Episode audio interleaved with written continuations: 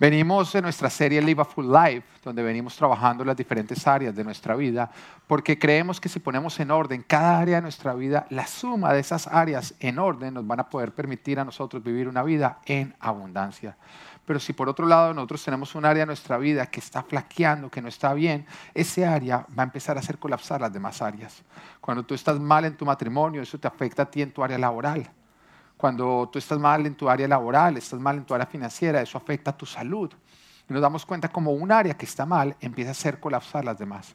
Es por eso que en la iglesia el Señor nos ha permitido tener una visión en la cual podemos eh, tomar nuestra vida y dividirla en cinco áreas que son profesional, relacional, física, profesional y ministerial y de esa manera poder impactar no solamente nuestra familia, sociedad, sino en lugares de mayor necesidad. Venimos trabajando, ya hemos trabajado el área espiritual. Si tú acabas de llegar o aún si pudiste escucharla toda, yo quiero decirles que estas son una serie de prédicas que es bueno que las estemos escuchando para asegurarnos que todas nuestras áreas están ajustadas y hacerles ajustes porque la suma de tus áreas en orden te van a permitir vivir una vida en abundancia. Ya terminamos el área espiritual, venimos trabajando el área relacional y en el día de hoy vamos a estar terminando el área relacional y es por eso que vamos a estar ungiendo las familias. Más adelante les voy a contar en qué consiste el ungimiento de las familias. Pero quiero que vayamos a Salmos capítulo 133, versículo 1 al 3. Lógicamente cuando les digo vayamos me refiero a volteense y miren en pantallas porque Sé que no trajeron Biblias, aunque deberían traerlas. Amén. Entonces, Salmo 133, versículo 1 al 3 dice, cuán bueno y cuán agradable es que los hermanos convivan en armonía. Fren ahí. ¿Es cierto o no es cierto? ¿Quiénes acá tienen hijos? Cuando me refiero a hijos, me refiero a más de uno. Si usted tiene uno, usted tiene hijo o hija. ¿Quiénes tienen hijos? Oiga, ¿qué siente uno cuando se pelean entre los hijos? Complejo para los padres, ¿no? ¿Mm? Pero por otro lado, ¿qué pasa cuando uno ve a los hijos de uno abrazándose, diciéndose que se aman, compartiendo juntos? Ese puede ser el mejor escenario que uno puede estar viendo, ¿no? Eso es lo que uno anhela. Con mi esposa cuando los vemos que están siendo cariñosos, nos miramos los dos como, ay, son una familia perfecta. ¿Eh? Verlos a ellos. Pero por otro lado, cuando uno los ve peleando, uno no sabe ni siquiera cómo abogar, porque lo único que quiere es que termine ya la pelea. ¿Y tú crees que eso no es una verdad cuando nos estamos refiriendo a los hijos de Dios? ¿Tú no crees que cuando papá Dios ve a sus hijos conviviendo en armonía, cuando hay unidad, Él se goza? Pero por otro lado, cuando está viendo que entre sus hijos se están peleando, su corazón se rompe. Mira, tan es verdad que el Señor ha dado ciertas promesas que solamente se pueden reclamar en la unidad. El Señor dice que cuando dos de nosotros nos ponemos de acuerdo para pedirle algo, Él nos lo da. En otras palabras, uno llega delante de Dios, mira, mira, armonía entre hermanos, mira, queremos esto y el Señor se derrite su corazón, se toca y lo que quieran pedirme.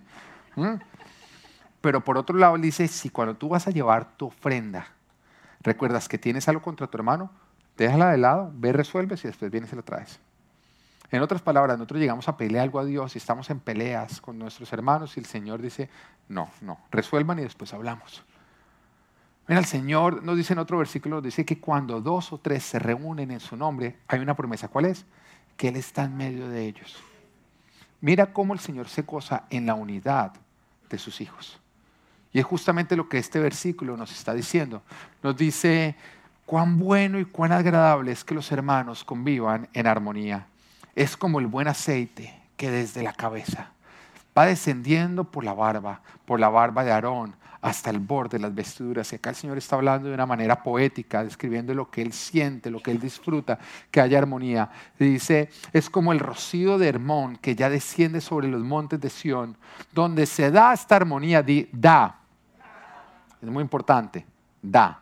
Porque si, ¿qué significa da? Pongámoslo por donde se dan naranjas, donde se dan manzanas, ¿qué quiere decir que si se da, ¿qué ocurrió antes? Se sembró y se cuidó la siembra.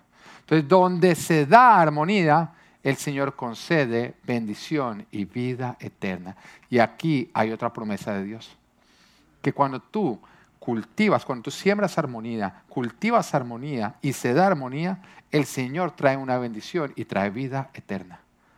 El título de hoy es Conviviendo en armonía. Y vamos a estar hablando de cómo conquistar la armonía. estos versículos que acabamos de ver es una palabra que nos está hablando de Israel. Israel estaba, estaba compuesto por 12 diferentes tribus hermanas, eran entre ellos hermanos. Y el Señor está aclarando a través de este versículo de la importancia y los beneficios que hay en la unidad. Y el Señor está diciéndole al pueblo de Israel, les está diciendo, si ustedes me dan armonía, yo les voy a dar bendición y vida eterna. Si ustedes me dan a mi armonía, ustedes no van a ser vencidos por sus enemigos ustedes van a poder más que sus enemigos y yo a ustedes los voy a bendecir. Yo me gozo en la unidad de mis hijos. Pero este salmo no es diferente de la oración que Jesucristo hizo antes de ir a la cruz, ir al Padre, y que la hizo con respecto a nosotros, sus hijos, los creyentes, y que la encontramos en Juan 17, versículo 20 al 23, dice, no ruego solo por estos, ruego también por los que han de creer en mí por el mensaje de ellos. O sea, ¿por quién estaba rogando él? Por nosotros. Dígale el del lado cabezón, por usted. ¿Mm? Porque usted creyó por el mensaje que nos fue predicado. Amén. Entonces estaba orando, el Señor Jesús está orando por ti, por mí. Dice, no ruego solo por estos, sino oro por los cabezones que van a ir a Full Life ese día. Amén. Para que todos sean uno. El Señor está orando por unidad, para que todos sean uno. Padre, Así como tú estás en mí, yo en ti, permite que ellos también estén en nosotros, para que el mundo crea que tú me has enviado. Yo les he dado la gloria que me diste para que sean uno, así como nosotros somos uno. Yo en ellos y tú en mí. Permite que alcancen la perfección en la unidad. La única manera en que el pueblo de Dios puede alcanzar la perfección es en la unidad. Y así el mundo reconozca que tú me enviaste. ¿Cómo va a reconocer el mundo que Jesús es el enviado, el Mesías de Dios? Por la unidad de quién? De la iglesia, de su pueblo, de nosotros. Y que los has amado a ellos tal como me has amado a mí. Esta oración de Jesús, al igual que el salmo que nosotros leemos ahorita, nos está hablando a nosotros de la importancia y de los beneficios que se obtienen cuando hay armonía de cómo el corazón de Dios quiere que haya armonía y haya unidad entre hermanos. Y que cuando lo hacemos, el Señor concede bendición y vida eterna. Y nos dice acá Jesús, Señor, concedes por medio de la unidad estar con nosotros, te permite a ti estar con Dios. Que el mundo crea que nosotros hemos sido enviados por Dios. Nos permite alcanzar la perfección y también permite que el mundo sepa que Jesús es el enviado, es el Mesías. En la unidad de la iglesia, en que nosotros estemos unidos es donde se permite que se desate la revelación al mundo de que nosotros realmente somos la iglesia, de que somos los enviados de Dios y de que Jesús es el Mesías. Pero cuando hay división dentro de la iglesia, entonces esa es una iglesia que no tiene la revelación, que no es usada por Dios para revelar a Jesucristo a los que no lo conocen. ¿Entiende la importancia de eso? Una iglesia dividida es una iglesia que no va a lograr predicar a Jesucristo de una manera eficaz y eficiente. No va a obtener el propósito, que es que la gente reconozca que Jesús es el Mesías. Pero cuando yo hablo de iglesia, yo no estoy hablando de Full Life, porque Full Life es una congregación. Cuando yo hablo de iglesia, hablo de cada uno de nosotros. Nosotros somos la iglesia. Acá nos estamos congregando como iglesia. Pero la iglesia nace en ti y en tu casa.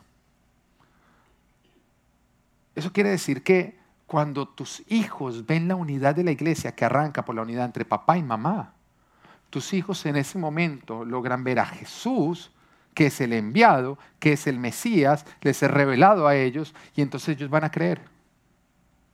Es en el hogar, es en la unidad de tu casa donde Jesucristo es revelado. Pero por otro lado, si papá y mamá están divididos predicando de Jesús, no te sorprenda que esa predicación no haga ningún efecto. Porque es en la unidad que se alcanza la perfección y es en la unidad que el mundo, los que no conocen a Cristo, logran ver que Cristo es el único camino de vida al Padre. Tienes que estar unido en casa. Porque eso es justamente lo que va a revelar a tus hijos que Jesucristo es el Mesías. Ah, yo no estoy diciendo esto para desanimar a los que de pronto ahorita están pasando por tiempos de división en casa. Yo estoy diciendo esto para predicar y dejarte saber que tú tienes que construir la armonía. porque la armonía se da. Así que tú tienes que sembrarla y tienes que cultivarla y tienes que cuidarla para poder vivirla y vivir sus beneficios. Y si en este momento no hay armonía en casa, es tiempo de construir la armonía de casa. Y si en este momento hay armonía en casa, tienes que cuidar la armonía de la casa. Porque si tú no cuidas la armonía de la casa, lastimosamente tú estás sacando todos los beneficios de la armonía, que son bendición y vida eterna. No solamente para ti, sino para aquellos que comparten contigo. El Señor dice, hay bendición y vida eterna. Hay bendición y vida eterna porque si en mi casa estamos viviendo nosotros en armonía, eso va a bendecir la casa y va a traer también vida eterna para nosotros y para los que comparten con nosotros. Empieza a desatarse el que nuevas personas creen en Jesús. Porque la vida eterna es conocer a Jesucristo, creer en Jesucristo, entregar nuestra vida a Jesucristo, lo cual nos une con el Padre y nos permite a nosotros tener una vida eterna con nuestro Padre Celestial. La unidad y la armonía es algo que nosotros tenemos que cuidar. Porque no solamente son agradables y se anhelan en toda familia, son indispensables. Lo contrario de la armonía, que es estar en división, es supremamente aburridor. O dime cómo se siente uno incómodo cuando de pronto está compartiendo con una pareja y empiezan a pelearse, a pelearse entre ellos. ¿Hay algo más incómodo? Empiezan a pelearse, ay, ay, empieza y viene tu zapato. Uh, ¿no? Se siente uno incómodo, ¿no? Dicen a uno, mira, qué pena que hayas tenido que presenciar eso. Y uno, sí, sí, yo también tengo una pena de tener que haber presenciado eso. Hay incomodidad. O, ¿quiénes de acá tienen papás? Sí, el resto que son raros. Hay gente rara, ¿no? Bueno, uno pudo haber tenido los mejores papás. Pero ¿quién acá algún día no vio pelear a los papás? ¿Uno los vio pelear o no? ¿Ustedes recuerdan lo que uno sentía? Cuando estaban peleando papá y mamá. En ese momento uno se le robaba todo. O sea, si uno pasó por situaciones difíciles económicas y papá y mamá decían, estamos mal económicamente, bueno, sí, eso traía alguna angustia.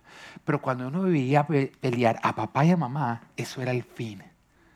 Por favor, prométanme que no se van a divorciar. Eso era como que se va a acabar todo todo, toda la protección de la casa, todo el bienestar. O sea, lo que uno más quería era que la casa estuviera en armonía. El hijo lo vivía. Y por más de que estuviera, mejor dicho, de pelea, va y viene, y aunque papá y mamá después dijeran, no te preocupes que nosotros los amamos mucho a ustedes, eso no era lo que uno leía o no.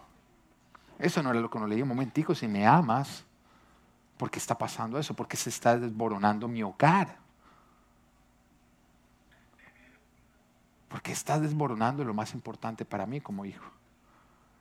Y eso lo estoy diciendo no para que te sientas culpable, sino para que recuerdes. Para que recuerdes la importancia que tus hijos le dan a tu matrimonio. Para que no te des por vencido. Porque para ti es divorciarte, para ellos es que se les desborone completamente su hogar, su bienestar. La división es catastrófica. Y si bien tú no escogiste la familia en la que creciste, tú sí estás escogiendo la familia en la que van a crecer tus hijos. De pronto tú no hiciste parte de las decisiones que tomaron tus padres, que afectaron la unidad y la armonía de la casa, pero si tú sí eres parte de las decisiones que se están tomando en tu casa, que están definiendo la armonía y la unidad del hogar donde están creciendo tus hijos. A toda relación pasa por tiempos de tensión. Pero solamente las que valen la pena, las que les damos valor, van a sobrevivir y van a sobrepasar todos esos tiempos.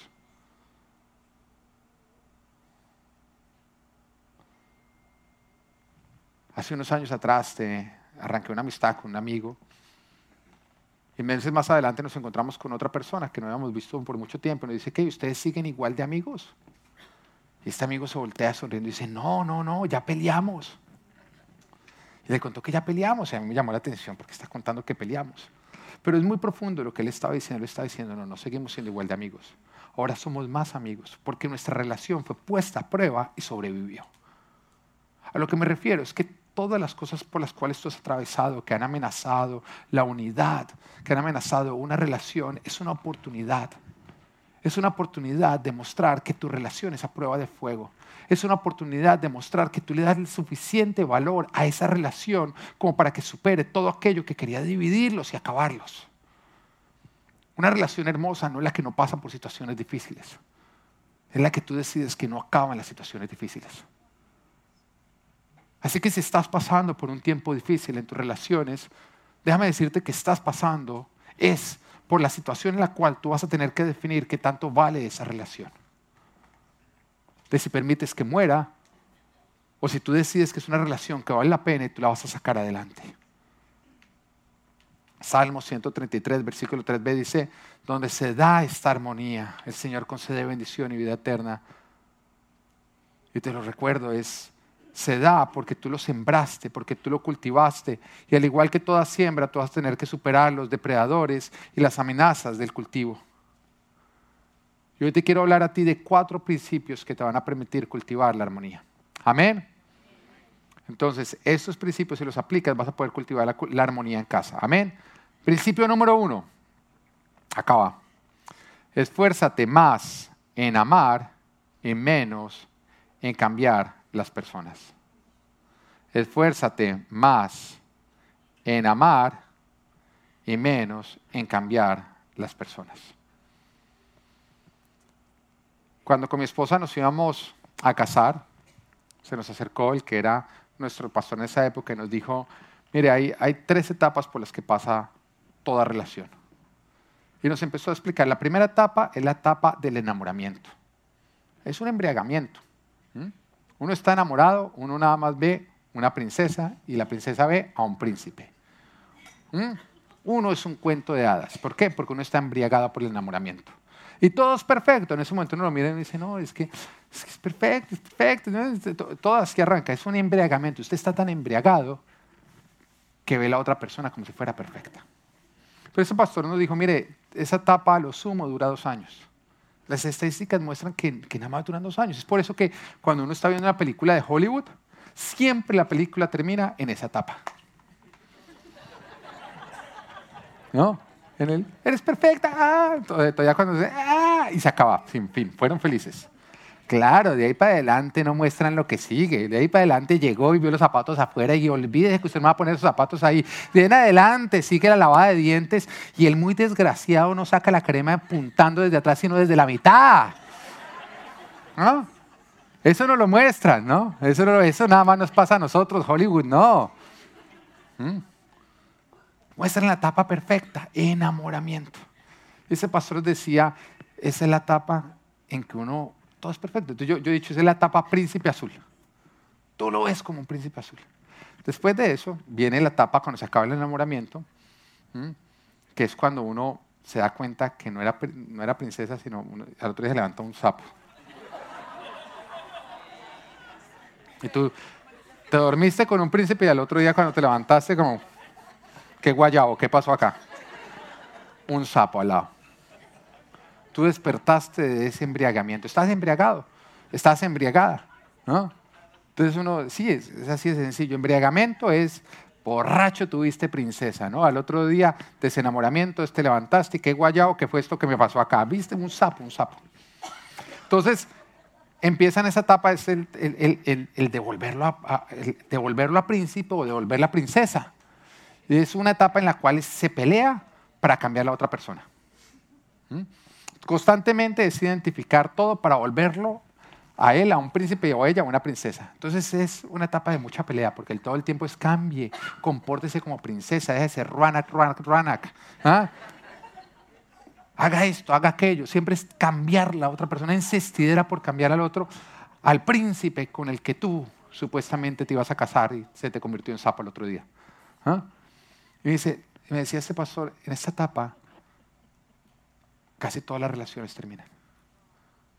Porque se la pasan toda la vida queriéndose cambiar el uno al otro, tratando de convertir al otro en lo que no es, en lo que con el embriagamiento idealizaban que debía ser, pero que el otro no puede ser. Entonces es un momento en que hay una frustración, se han hecho tanto daño por quererse cambiar, porque cuando uno lo quieren cambiar todo el tiempo, uno lo, están hiriendo, ¿no? Cuando constantemente te exigen ser quien tú no eres, pues te hieren. Entonces se, se hieren mutuamente por quererse cambiar que, que se destruyen. Y si la tercera etapa, me dice, la tercera etapa es el verdadero amor. Que es cuando ya no se buscan cambiar uno al otro, sino se aceptan tal cual como son y se aman así. Que es justamente la etapa en la que se acepta. Es sapo. ¿Qué hacemos? Es sapo. Pero la palabra de Dios dice que el amor cubre multitud de faltas, de faltas. Esa multitud de defectos. Entonces dice, mire, como usted es sapo, pues hagamos una cosa. Yo lo voy a amar y lo voy a vestir, lo voy a cubrir en príncipe. Y tu amor, no el cambio, no, tu amor cubre sus faltas y lo convierte en príncipe. Si tú le quitas tu amor, queda sapo, pero tú le pones amor, queda príncipe. ¿Mm? Y viceversa, los hombres también nos pasa. Lo que pasa es que yo insisto más en el tema de los hombres para no meterle problemas después en la casa, ¿ok? Entonces uno, ya, usted lo acepta. te voy a explicar, cuando, cuando tú necesitas que alguien cambie, para estar bien con esa persona, hay dos cosas que pueden ocurrir para tú estar bien con esa persona. La primera, que la persona cambie. La segunda, que tú dejes de necesitar que la persona cambie. Pero tú solamente tienes control sobre una de las dos. Ahora, como es domingo, y sé que muchos de ustedes son lentos ahorita de pensar, te lo voy a volver a poner más despacio para que lo proceses, ¿no? Porque algunos se quedaron en el sapo.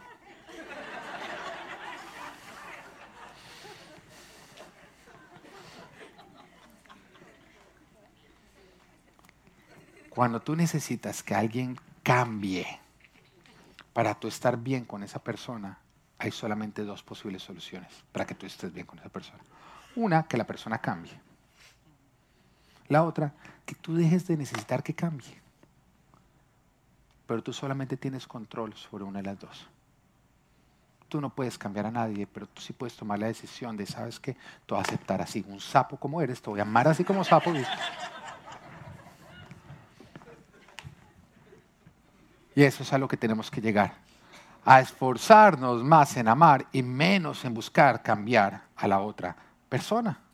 Y la palabra nos dice en Proverbios capítulo 10, versículo 12, el odio es motivo de disensiones, pero el amor cubre todas las faltas. El amor cubre. ¿Qué no cubre? La cantaleta no cubre. ¿Oyeron mujeres? La cantaleta de su esposo no cubre, por eso le estoy diciendo, ¿oyeron mujeres? se les voy a aclarar, porque muchos ustedes no es cantaleta, es compartir información. Desmenucémoslo.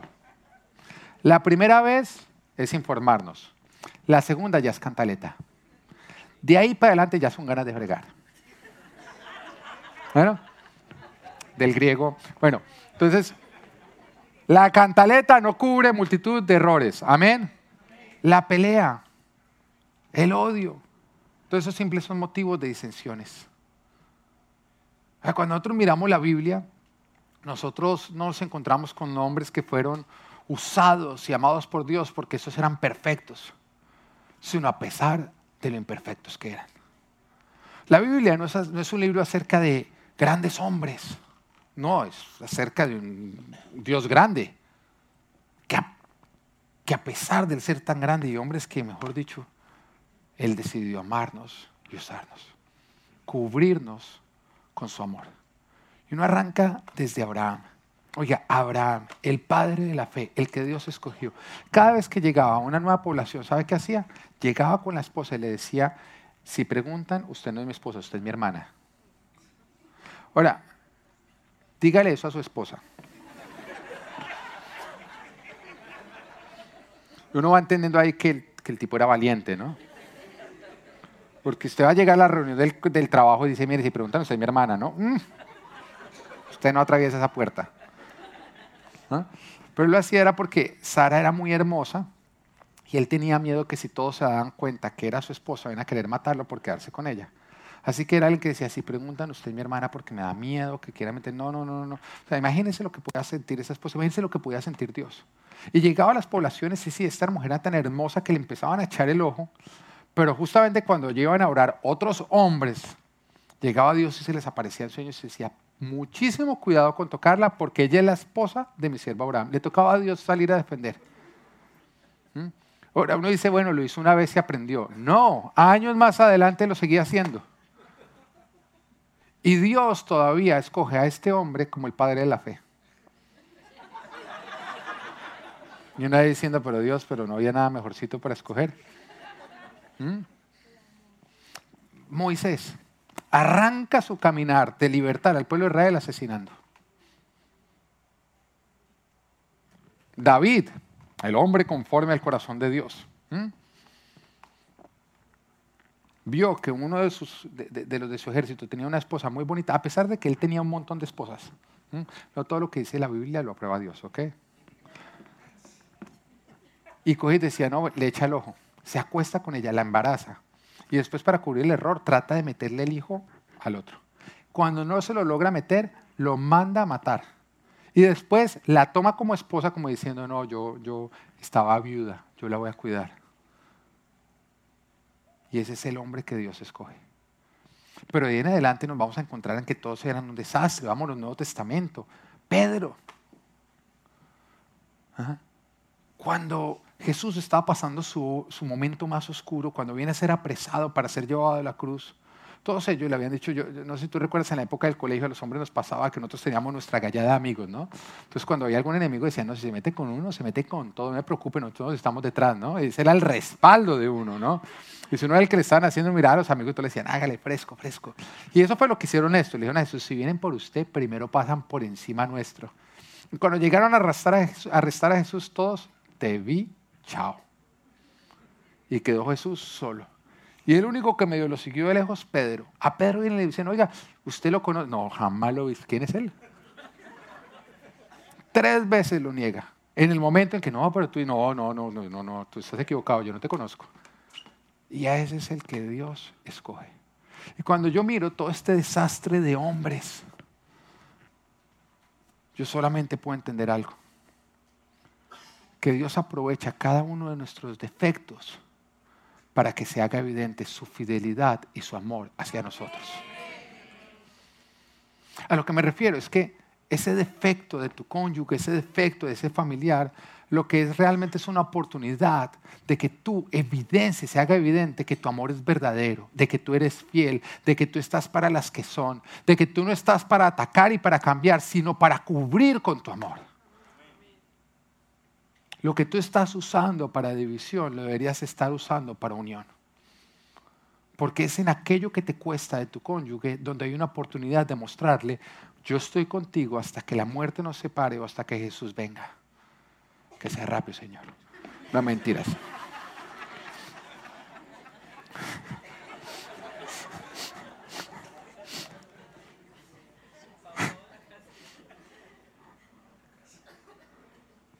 Dios aprovecha cada defecto tuyo para cubrirlo con su amor. Para mostrar que Él no necesita que cambiemos para ser amados, sino que es su amor el que nos cambia. Y seguir el modelo de Dios nos permite a nosotros cultivar la armonía que todos queremos que se dé en nuestros hogares.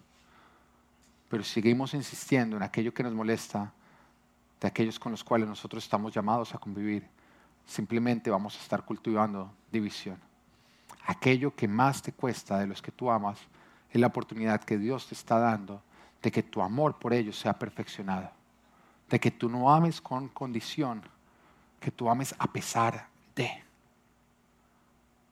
No cometas el error de estar condicionando tu amor. No cometas tu error de estar buscando cambiar a las demás personas porque tu posición, Dios no te puso para que cambies a tu esposa, Dios te puso para que ames a tu esposa. Mujeres, ustedes no deben cambiar a sus esposos, el único que puede hacer eso es Dios. Nosotros estamos llamados a amar. La armonía se alcanza cuando dejamos de esforzarnos en perfeccionar a otros y usamos más bien nuestros esfuerzos en perfeccionar nuestra manera de amar. Usa tus esfuerzos para perfeccionar la manera en la que tú estás amando. Además, si nuestros defectos se resolvieran con solamente nosotros proponérnoslos, seríamos perfectos o no. Hay rayones que solamente Dios puede quitar en cada uno de nosotros y que Él no lo hace porque quiere que nosotros nos esforcemos en amar. Pero resolver los defectos de otros con distancia, lo único que va a hacer es alejarte cada vez más de los que deberías amar y llevarte a construir una vida de soledad. Lo que tanto te molesta de los que tú debes estar amando es la oportunidad de perfeccionar tu amor. Amén. Punto número dos. Entonces, pero quiero que me repitan, ¿qué es lo primero que tenemos que hacer? Esforzarnos en, en amar y menos en cambiar. Punto número dos, sé misericordioso. Sé misericordioso. Jueces capítulo 21, versículo 20 al 23 nos dicen, así que dieron esas instrucciones a los de Benjamín. Vayan, escóndase en los viñedos y estén atentos. Cuando las muchachas de Silo salgan a bailar, salgan ustedes de los viñedos y róbese cada uno de ustedes a una de esas muchachas para esposa y váyase a la tierra de Benjamín. Y si sus padres o sus hermanos vienen a reclamarnos algo, les diremos, sean bondadosos con ellos, porque no conseguimos esposas para todos ellos durante la guerra. Además, ustedes son inocentes, ya que no les dieron sus hijas. Así lo hicieron los de la tribu de Benjamín. Mientras bailaban las muchachas, cada uno de ellos se robó una y se la llevó. Luego regresaron a sus propias tierras y reconstruyeron las ciudades y se establecieron en ellas. Te lo voy a explicar porque sé que ninguno de ustedes entendió ni papa de lo que acabo de leer. Amén. Así que te voy a poner en contexto. El pueblo de Israel estaba compuesto por doce tribus hermanas, en las doce tribus hermanas. El Señor los saca a ellos de Egipto, los lleva por el desierto y les entrega la tierra de Canaán, que es justamente la tierra, la tierra prometida, la que Dios tenía para ellos. Cuando ellos están en esta tierra, viene una época de los jueces en la cual no había un líder como tal, sino que cada uno hacía lo que bien le parecía. El pueblo lastimosamente empezó a apartarse de la obediencia a Dios y siempre que tú te apartas de la obediencia a Dios, pues viene maldición. La tribu de Benjamín, como tal, se habían apartado y había una población donde se habían alejado tanto, tanto, tanto, que todos los habitantes habían caído en inmoralidad sexual se estaba viviendo dentro de esta población lo mismo que se vivía en Sodoma y Gomorra antes de ser exterminado. ¿Qué pasó? Un levita, que era perteneciente a otra tribu, pasó por una ciudad de estas junto con su concubina, su esposa. Y cuando llegó allá, en la noche, se reunieron todos los hombres con la intención de violar a este hombre, entre todos. Este hombre consiguió que no lo violaran, pero a su esposa la tomaron y la violaron durante toda la noche hasta que ésta perdió su vida. Al otro día, este hombre, indignado por lo que había ocurrido, descuartizó el cadáver de su esposa y lo mandó a todos los extremos, a todas las tribus de Israel, diciendo, miren lo que pasó acá en Benjamín. Cuando Israel se dio cuenta de lo que estaba ocurriendo, despertó y se dieron cuenta que están apartados de Dios. Así que se reunieron entre todos y dijeron a Benjamín, entréguenlos de esa ciudad para que nosotros los ajuiciemos. Benjamín estaba alejado de Dios y ellos decidieron más bien defender a esta población no lo dejaron hacer. Así que empezó una guerra entre tribus hermanas. Todo Israel unido peleando contra Benjamín.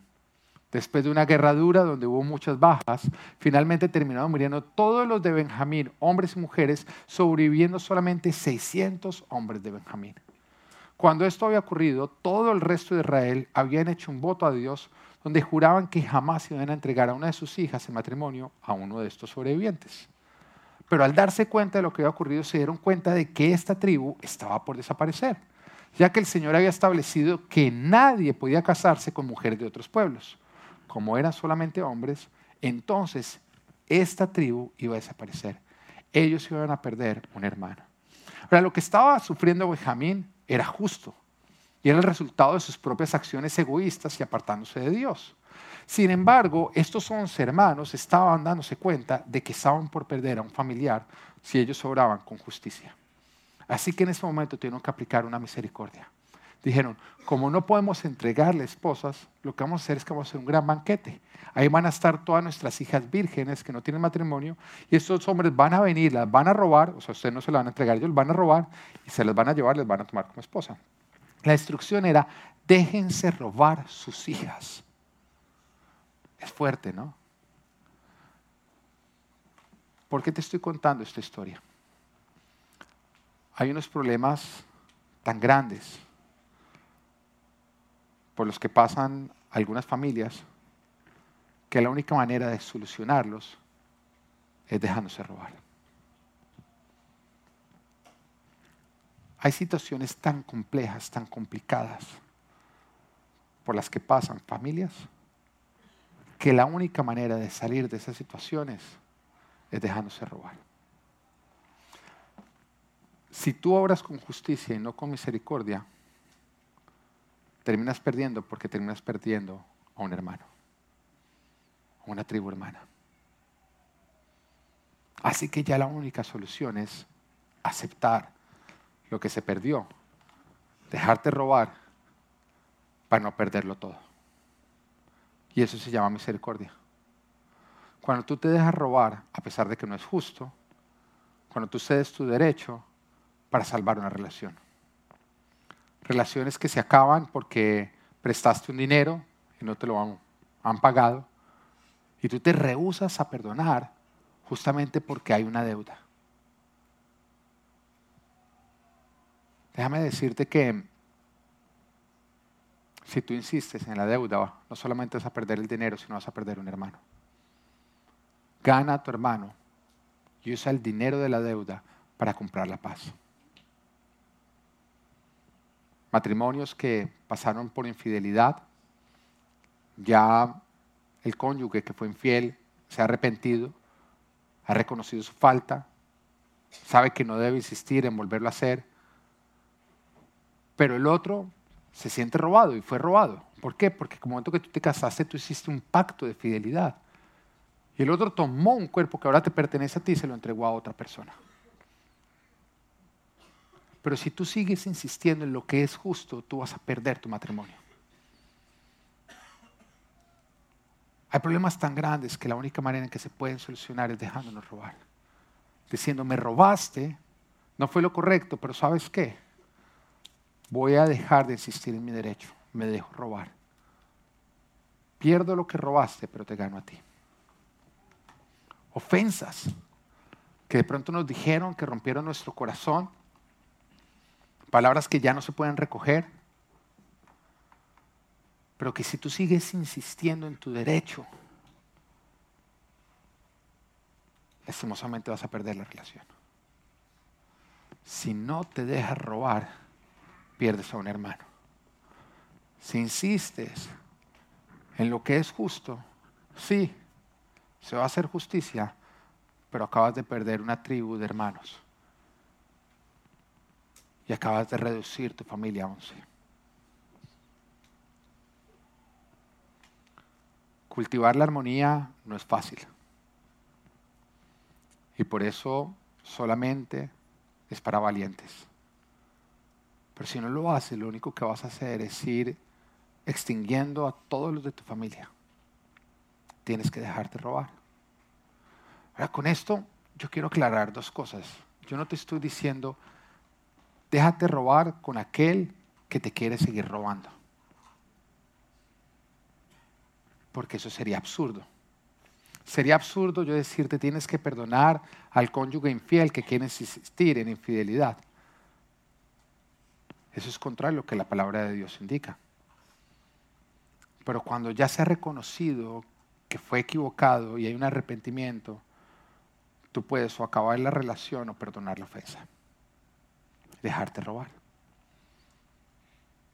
No te estoy diciendo que tienes que convivir con el que quiere insistir en un pecado que te hace daño.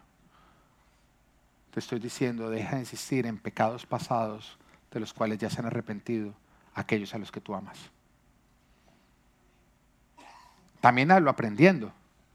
A lo que me refiero es que si prestaste un dinero, no te lo pagaron, casi termina la relación a causa de que no te pagaron, te costó trabajo, perdonaste, no vuelva a prestar a esa persona.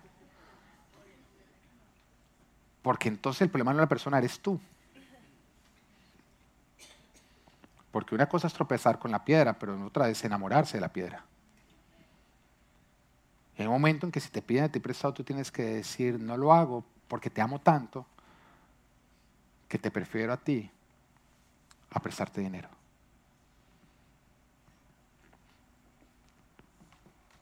Pero no insistas por cosas que ya no te pueden pagar de vuelta. Seguir insistiendo en un pasado que no te pueden devolver es aniquilar tu familia, es sacrificar la armonía. Las cabras montañeses viven en unos terrenos que son muy altos y donde los caminos son muy estrechos. Ellas son expertas en caminar por esos caminos, pero son tan estrechos que hay momentos en que se encuentran dos cabras yendo en direcciones opuestas. Si pasara una por el lado del otro, las dos caerían. Así que cuando esto ocurre, se empiezan a dar cabezazos, como diciendo, se da usted, se da usted, se da usted, quítese usted, quítese usted. Hasta que hay un momento que una de las dos cabras, protegiendo la vida de ambas, se acuesta en el piso y permite que la otra le pase por encima. ¿Tú quieres saber cuál hace eso? La más madura, la mayor. En este caso, tú. ¿Por qué? Porque estás escuchando esta palabra. Si sigues insistiendo en la ofensa, los dos se van a caer por el precipicio. Es tiempo de humillarte y de permitir que te pasen por encima por salvar la relación. Amén. Punto número tres o principio número tres. Comunícate. Tan fácil para las mujeres y tan difícil para los hombres, ¿no? Comunícate. Mi esposa diría que en mi caso es contrario. Que el problema mío es no callarme. Comunícate. Mateo capítulo 18, versículo 15 al 20, arranca diciendo, el hermano que peca contra ti. ¿Qué está diciendo el hermano que qué? Peca diferencia. ¿Tú sabes la diferencia entre el hermano que pega contra ti y el hermano que te cae gordo? ¿O el hermano que, que hace algo que a ti te molesta? ¿Tú sabes la diferencia entre el hermano que pega contra ti a que tu cónyuge oprime la crema de dientes desde el lugar equivocado? Pecar es muy diferente a que hace algo que es molesto. Acá estamos hablando de pecar. Porque cuando es algo que es molesto, una falta se cubre con amor. Pero acá estamos hablando de un pecado, una insistencia en hacer algo que te hace daño a ti, que va en contra de la palabra de Dios, que es, ¿cómo, cómo, cómo llama? Pecado. Llama las cosas como son, pecado. Acá dice el hermano que con su pecado está pasando por encima tuyo, te está afectando a ti. Y dice, si tu hermano peca contra ti, ve a solas con él y hazle ver su falta. ¿Qué dice? Ve a solas con Él. Es a solas. Y le tienes que hacer ver su falta. ¿Y por qué está diciendo ve a solas? Porque cuando tú primero le hablas a muchas personas, es que estoy ofendido con él porque hizo eso. Tú acabaste la imagen de esa persona. Entonces, lo primero que tú tienes que hacer es, ahora no está diciendo que el ofensor tiene que ir al ofendido, dice que el ofendido tiene que ir al ofensor, porque muchas veces que el ofensor ni siquiera tiene ni idea de que ha ofendido. Le pasa a uno como pastor que de pronto se entera, no, mira, pastor, que fulanito no quiere volver a la iglesia. ¿Por qué? No, que una vez tú desde el, desde púlpito lo miraste mal. Y acá, sale y me deja ver. ¿Cómo hay que lo mire mal? Y se entera uno. Oh, no, que no quiere volver porque es que imagínate que un domingo tú no lo saludaste sino seguiste derecho. Yo les voy a contar algo a ustedes. ¿Ustedes saben cuántas cosas pasan por la cabeza de sus pastores un domingo? Prédica, servicio, iglesia infantil, cafetería. Todo lo que está ocurriendo acá está pasando por nuestras cabezas. Todo. Y si hay un momento en que uno está realmente con todo eso y uno se le fue, no porque uno lo quiera, sino por limitación humana, porque acá todos tenemos limitaciones humanas, ¿o no? No te lo tomes personal porque uno tiene sus... Mire, a mí me toca cuando yo, cuando yo saco un domingo, yo, yo me la paso como reina de belleza luna. Y hay algunos que me dicen, ya me saludó, y yo, sí, pero yo no me acordaba. Así, porque la cabeza está en muchos lugares. Y a veces es tan sencillo como venir a hablar con uno, no, no, pero... y todo se resuelve. Pero si antes de venir a decir, no, mira, es que tú pecaste contra mí, es, querido Facebook, el pastor hoy me miró mal y no me saludó. ¡Ja! Bonita manera de practicar el amor.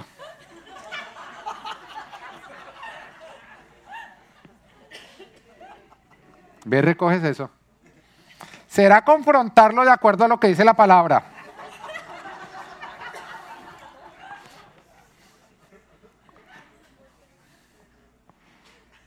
Bueno, pero no solamente es el pastor, ¿qué tal con tu esposo? ¿Dónde están las que tienen esposos desgraciados que no se acuerdan de eso?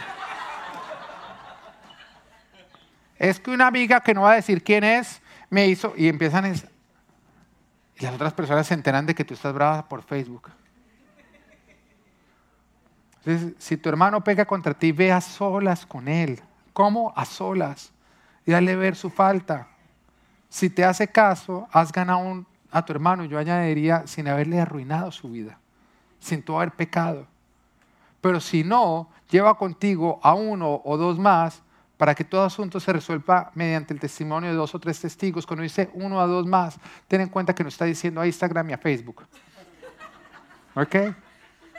Está diciendo dos personas que, sean maduras espiritualmente y que sean imparciales, porque si tú llevas a tu propia esposa que le da miedo decirte a ti las cosas, entonces mire, mire, sirva de testigo para que esté desgraciado. No, lleva a dos personas que sean imparciales. ¿Y por qué no dice llevar a dos o tres personas? Porque cuando tú lo expones, de pronto yo voy solo, Cheo, tú pecaste contra mí, Cheo no lo quiere reconocer. Entonces yo voy y llevo a dos personas, mira, Cheo pecó contra mí por tal razón. En ese momento las dos personas pueden abogar para decir, sí, Cheo, tú evidentemente pecaste contra él, o de pronto decir, mira, Pedro, qué pena, pero Cheo no pecó contra ti. Porque puede ser uno el que está mal o no. Entonces, los dos testigos, el uno de los testigos sirven justamente para ayudar a ver lo que tú no estás viendo. Pero acá no es pecó contra ti, no le hables más. No, tú tienes que pasar por estos pasos. Después continúa diciendo, si se niega a hacerles caso a ellos, díselo a la iglesia. Y si incluso la iglesia no le hace caso, trátala como si fuera un incrédulo o un renegado. este versículo habla de aquello que nosotros justificamos o con lo cual nosotros justificamos para distanciarnos de hermano, que es que él pecó contra mí. Pero Dios acá está hablando cómo tenemos que lidiar con el pecado de otras personas que nos está afectando. Y el ofendido tiene que buscar al ofensor. Y de pronto va a ser contra lo que queremos, porque uno diría, no, si me ofendió, pues que él me busca a mí. No, Dios te dice, tú, tú eres responsable de ir a buscar para ganar a tu hermano. Pero ante el pecado, nosotros solamente podemos tomar distancia del ofensor después de haber pasado por todos los pasos que Dios nos dio a nosotros. En otras palabras, si tú eres, es que pecó contra mí, ya no le hablo, sin que nunca hayas confrontado de acuerdo al orden de Dios, tú mismo eres responsable de que se acabe la armonía. Al pecador se le tiene que confrontar antes de tomar distancia. ¿Tú ves que acá no se dice cubre con tu amor? El amor cubre multitud de faltas, pero no te está diciendo que acá tú tienes que cubrir con amor. Cuando evidentemente es un pecado que te está afectando a ti, a tu familia, tú tienes que confrontar y si no hay respuesta tienes que tomar distancia. Son dos cosas completamente diferentes. Y acá lo quiero aclarar. Pero ¿cómo se confronta? Primero, vas a solas, cuidando la imagen de la persona, confrontas en amor, tú vas a ser el primero en enterarte de que tú pecaste contra mí y eh, y además al hacerlo se va a aclarar muchas cosas porque tú puedes estar equivocado. Si no funciona, paso número dos, uno o dos testigos. Van a ayudar a ver el error de la persona o de ambos, el tuyo o el del otro. Número tres, se va ante las autoridades de la iglesia. Acá es importante entender, entre cristianos no nos demandamos. Entre cristianos no nos demandamos, se resuelve acá en la iglesia. ¿Qué fue lo que pasó? Ahora, si nos dice, si cuando la iglesia, la misma autoridad de la iglesia va y confronta y dice, tú estás en tu pecado, estás insistiendo, si se trata a esa persona como un incrédulo. Entendiendo que el Señor te hace a ti libre de toda responsabilidad, porque esa persona necesita primero una intervención divina para poder cultivar con ella una armonía. Un incrédulo necesita la intervención de Dios para de esa manera ya ser creyente. Y el Señor te está diciendo, tú ya confrontaste definitivamente acá no hay nada que hacer porque resistió todo. Te resistió a ti, resistió a los dos, al uno de los testigos, resistió a la autoridad de la iglesia. Toma una instancia, ora por él para que yo tenga una intervención y de esa manera se pueda llegar a construir una armonía. Pero tú tienes que pasar por todo lo que el Señor te está diciendo. Tomar la decisión de una distancia sin haber pasado por todo esto te hace responsable a ti de lo que está ocurriendo. Amén. Y punto número cuatro, antes de que me lo muestres, quiero recordar cuáles son los tres primeros puntos. Principios. ¿Cuál es la primera? ¿El primero? Esfuérzate más en amar y menos en cambiar al otro. Número dos, sé misericordioso. Número tres, comunícate. Y número cuatro, deja las excusas. Número cuatro, deja las excusas. Primera de Juan capítulo 4, versículo 20 dice, si alguien afirma, yo amo a Dios, pero odia a su hermano, es un mentiroso. Pues el que no ama a su hermano, a quien ha visto, no puede amar a Dios, a quien no ha visto. Y Él nos ha dado este mandamiento. El que ama a Dios, ame también a su hermano. Deja las disculpas. Vemos las disculpas de, de pronto la mujer que dice, no, yo no voy a insistir más porque es que, es que mi esposo es muy difícil. Es que ella, sí pudo porque ella se tocó un, un, esposo un esposo especial y lindo. El de ella sí es príncipe, el mío es sapo. No, es que ellos sí pueden ser amigos porque es que el amigo de él no es un envidioso. No, es que ella sí tiene una buena relación con los hijos porque los hijos la, la honran. Y empiezan todas las disculpas que tú empiezas a usar para no esforzarte por sembrar y cultivar la armonía. Pero la armonía no es algo que se da por sí solo, es algo que toca sembrar, cultivar, toca luchar contra los depredadores, toca esforzarnos, toca ser valientes. Toca ir en contra de nosotros. Yo te recuerdo que Jesús dijo que el que quiera alcanzar la vida que Él tiene para nosotros tiene que negarse a sí mismo y es seguir a Cristo, alcanzar esa vida en, abundante, en abundancia, nos va a requerir negarnos una y otra vez, hacer lo que no queremos, humillarnos, dar misericordia, cambiar nosotros, no cambiar al otro, perfeccionar nuestra manera de amar. Son cosas que nos van a requerir esfuerzo y valentía. Esto no es para cobardes y donde se requiere un esfuerzo y una valentía, siempre va a estar ahí el diablo con sus razones por las cuales nosotros tenemos que desistir aquello. Eso es como ir al gimnasio o hacer la dieta. En el momento de la prueba tú vas a encontrarte con 20 mil razones por las cuales no debes ir al gimnasio y sí debes comerte ese bizcocho. Pero ese es el enemigo que quiere robarte lo que Dios te ha dado. Que quiere matar tus relaciones porque él sabe que la felicidad está en las relaciones que lo valioso son las relaciones, que tú puedes llegar a ser muy exitoso en tu parte profesional, tener mucho dinero, pero si no tienes familia, no tienes nada.